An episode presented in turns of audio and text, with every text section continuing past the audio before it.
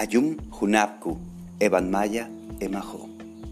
Esta es la oración que resume las palabras diciéndote, sea la paz del cosmos en todos y en cada uno.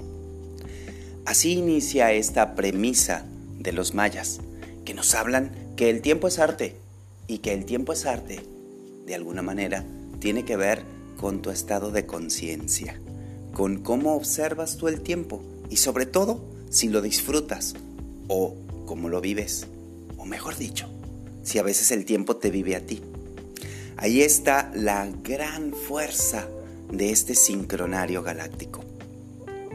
Hablamos del sincronario Solkin porque viene a darnos una información nueva y galáctica sobre cómo orientar nuestro paso del tiempo a través de estos arquetipos y tonos que confabulan toda una sinfonía de 260 quines o días, los cuales están engarzados unos al otros con una belleza y una destreza cósmica.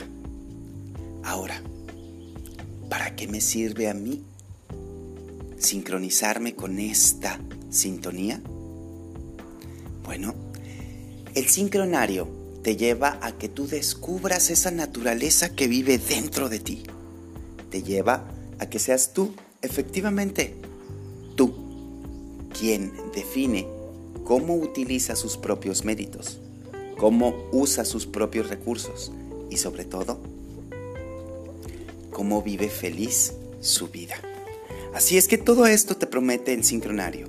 Sin embargo, no solo es una promesa, es verdaderamente una realidad que puedes ir observando cada vez que tú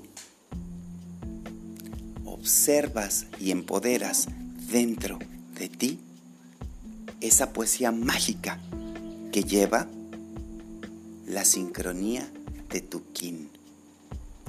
Y acordarte, acordémonos, la sincronía del kin significa aquello que yo puedo reconocer en mí y que además me puede dar un montón de orientación para mi vida, para mi familia, para mi labor, para mi profesión, para mi misión de vida.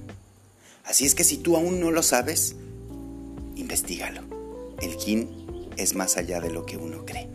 El sincronario es fuerza y magia al mismo tiempo.